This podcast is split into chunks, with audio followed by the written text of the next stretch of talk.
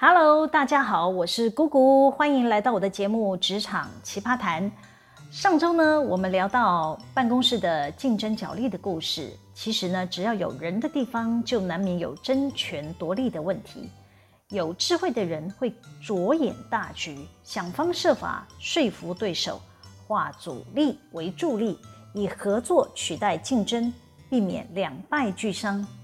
但是道理人人都懂，实际上运作起来还是要看个人的修养。职场难免会有火花，假设情绪没有管控好，还是会擦枪走火的。尤其是互相角力的双方，早就没有互信基础，都是先站在自己的立场看任何问题，盘算自己可以获得多少利益，巩固自己的势力范围，或者可以扩大自己的势力范围。假设老天爷又能降下大好机会，比方说竞争的对手出包犯错的，逮到这个机会，一定会借力使力，要把对手阿罗对的。我之前在第四十二集有聊过职场选边站这个话题，当时呢就有分享过一个故事，就是讲两个都是财务背景出身的高阶主管，两个人是出自同一个名校。彼此还是学长学弟的关系，两个大男人为了在大老板面前争宠，斗到你死我活，互揭疮疤，完全没在管旁人眼光。有一次啊，为了采购要开信用状购料的问题，他们俩啊在办公室公开场合针锋相对，互不相让。原因就是出在我们当时的资金非常的紧绷，学长主管呢掉头寸的能力有限。因此啊，对每一项开支用度都是紧迫盯人。学弟主管所管辖的采购单位遇到产线生产要紧急购料，却被财务阻挠不配合，当然要为下属出这一口气啊，就闹到大老板都要中断他正在进行的会议，专程从会议室里出来帮这两位高阶长官仲裁。我们那个办公室啊，至少坐了一百个人。换作是我，应该要找一间会议室，关上门，好好沟通沟通嘛。但那两位高阶主管呢、是隔着一排排员工的屏风，隔空叫嚣。你光想到那个画面啊，我就替他们两个觉得难为情。我是脸皮薄、爱面子的人，我连大声讲话都会觉得很丢脸。这两位长官就这么真实，在所有同仁面前上演了办公室的角力。我还真怕他们两个人会打起来，还好啊，这两位还算是君子，只动口不动手。但两个大男人对骂也是会让人心惊胆战的。都几岁的人了，还是高阶主管嘞，情绪管理怎么这么差？这不就给下属晚辈看笑话吗？还要大老板中断会议专程出来调解，实在是太闹了。那场角力赛啊，学长主管是斗输了，大老板并没有挺他的观点，还为此啊念了学长主管一顿。这位学长主管呢，就决定拿离职单打包走人。学长主管要离职前呢，还找了我聊他的内心想法。他抱怨大老板虽然有口头慰留，但他觉得不是那么的强烈。他说啊，呃，我感觉大老板没有像以往这么支持我。呃，我要有自知之明啦，不能等他开口赶我走。我心想，你的脾气这么坏，老是与其他部门起冲突，动不动就在办公室里大声咆哮，谁会想为留 trouble maker 啊？当然，这些话都是我内心的 OS 啊，不能跟当事人说。可能有人听到这会问顾姐啊，当事人要是有听到这一集，不就知道了吗？哦，这就是我不能用真实姓名做节目的原因呢。我知道我迟早要面对这个问题啊。被我影射的主角呢，总有一天会来找我的，到时候再说了。好，继续我的话题，讲到在办公室角力赛成功达阵的学弟主管呢，就让我想起我在第四十二集的节目里呢，有提到一个好事者。我当时呢，只简单的描述这位好事者呢，跑去找我的新主管告我的状啦。新主管就是学弟主管嘛。当时做那一集呢，并没有想多琢磨那位好事者。今天呢，就来跟大家揭秘我是如何发现这位好事者扯我后腿的故事。而他又为什么要对付我呢？嗯，这一段也是办公室的角力哦。我先给这位好事者起个代号，叫 Y 先生。我们是同部门的同事。我刚到这家公司报到时呢，他算是我认识的第一个朋友。他就坐在我前面，他负责公安，我负责人资。我们中午常约一起在外面用餐，呃，算是有交情的同事。后来呢，公司组织变更，他晋升为总务科长，监管公安，我晋升人资科长。那时候的我呢，就认为，呃，是各司其职嘛，各展所长，完全没想过要去踩他的地盘。直到我们共同的上司发现他常常溜班，还有平时的表现呢，没有我积极主动，因此呢，让他有芒刺在背的感觉。再加上呢，我们部门主管出缺了一段时间，Y 先生意识到我可能是他未来晋升的绊脚石，对我的态度呢，渐渐产生了变化。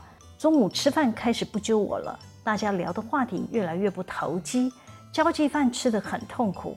好比说，有一次饭局呢，他很认真地对我说：“姐姐，我觉得你很像是一只猎犬哎，你看到任务呢，就扑身会去接，你得学学我，当只肥猫来上班呢，只要出三分力就好，不需要太认真。我们当科长的薪水才领多少，干嘛要这么拼命啊？”其他一起吃饭的科长呢，也都点头认同 Y 先生的说的道理。他口才辩捷嘛，我辩不过啦，只能傻笑以对。当我们共同的上司换上了前面提到的学弟主管接管我们管理部门的时候，这个组织异动发布以后，对 Y 先生来说当然是再好不过了。因为啊，他跟这位新主管很早就建立了情谊，是那种可以称兄道弟的好交情。他们喜欢爬山，是登山社团的同好，还喜欢投资炒股票，两个人有共通的话题，双方交情原本就很不错。相较之下呢，我跟新主管完全不熟，过去几乎没有交集。平日在办公室碰到呢，也只是点头之交。我之前听过 Y 先生谈过几次新主管的事，说他们一起去登山的趣闻。其中听过新主管最离谱的行径呢，是跟办公室的未婚学妹搞暧昧的事。我通常只是听他讲，我不敢乱接话搭腔啊。我知道 Y 先生本身就是个包打听、包宣传的个性。说话有些言过其实啊，尤其是那种男已婚女未嫁的八卦，Y 先生就很爱讲。他说啊，有次新主管带未婚学妹一起去登山，学妹呢因为没有登山的经验嘛，竟然在山上扭伤了脚。学妹呢还娇嗔的念新主管骗她出来爬山。Y 先生就告诉我说：“你看他们两个互动啊，让我直觉这两个人关系不单纯呐、”学妹还愿意让新主管背着她走完全程，登山社成员都是同事哎，两个人也没有想要避嫌，真的是太夸张啦！巴拉巴拉巴拉，诸如此类的八卦，Y 先生就很敢宣传哈，我真是佩服他。那我是如何发现 Y 先生跑去跟新主管告我状的？这一段说来还真是奇妙，Y 先生有点贼心该败。他告状的那天呢，正巧是放春节假期的最后一个工作日，多数的人呢早就归心似箭赶回家过年了。我是属于比较晚下班的人，我看到 Y 先生与新主管两个人就站在公司大厅前方讲话。我经过他们身边时呢，还跟他们两位打招呼，互相说了祝贺新年快乐的话，我就走了。哪知我才刚回到家，就接到新主管打电话给我。痛批我帮他学长欺负下属的事，没听过这一段故事的呢，就麻烦去找四十二集来听，在这里我就不重复了。那事情走到这里就很明显了，我就推论是 Y 先生他说的，他故意要搞事，要破坏我与新主管的关系，并且让新主管对我这个下属不满意。我跟新主管挂完电话后呢，我就立刻打电话给 Y 先生，我就问他。是不是他去跟新主管讲财务离职同仁被主管扣发奖金的事？他还不错，敢做敢当说，对，是他讲的。他不承认也不行，因为他被我当场逮到他们两个在公司门口叽叽喳喳嘛。啊，老天爷就是会给我这个机会看到这些事情。我接着问，你怎么会知道这件事呢？他就说他听财务同仁讲的。他本人也觉得财务主管羞哈嘛啦。那我就说了，那你为什么不来问我？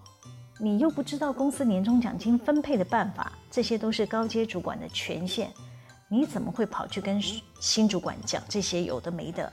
你干预了财务主管的权责，你知道吗？而且你明知道新主管跟财务主管两个人不对盘，你这么做不就是火上加油吗？Y 先生呢、很坚持自己是正义的化身，他还反过来责怪我哈，不应该配合财务主管，巴拉巴拉巴。我发现我跟他理念不同啊，从此应该要道不同不相为谋了。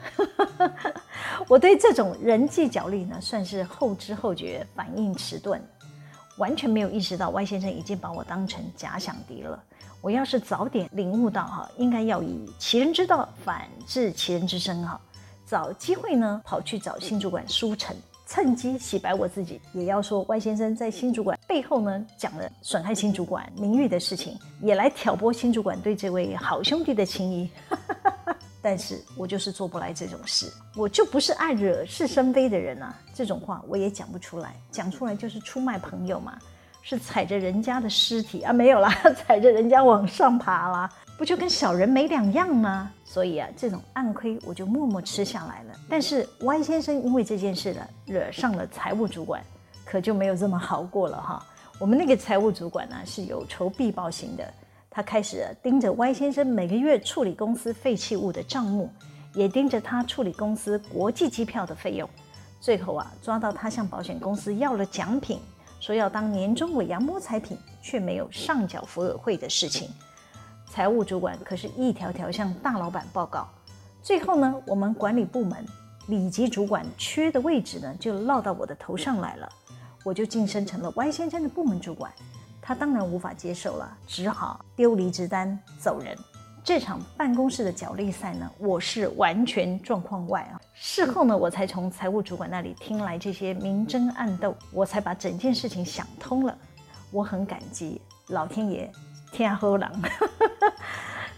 ，Y 先生呢，汲汲营营想要争取的位置，却没有搭配脚踏实地努力作为，只愿意出三分力，升官发财的好运怎么可能平白无故从天而降呢？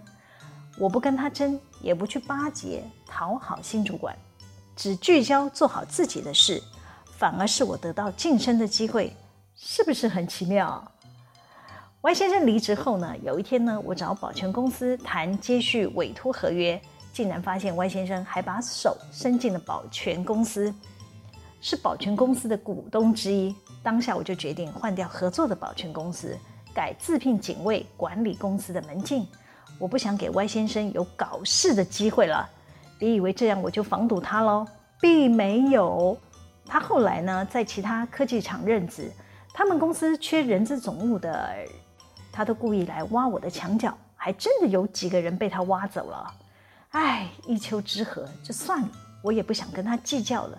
只觉得这种人啊，离职了都还想要兴风作浪，还真是蛮讨厌的。好啦，今天先分享到这里。喜欢我们的主题吗？可以帮我们留言、按赞、订阅、分享。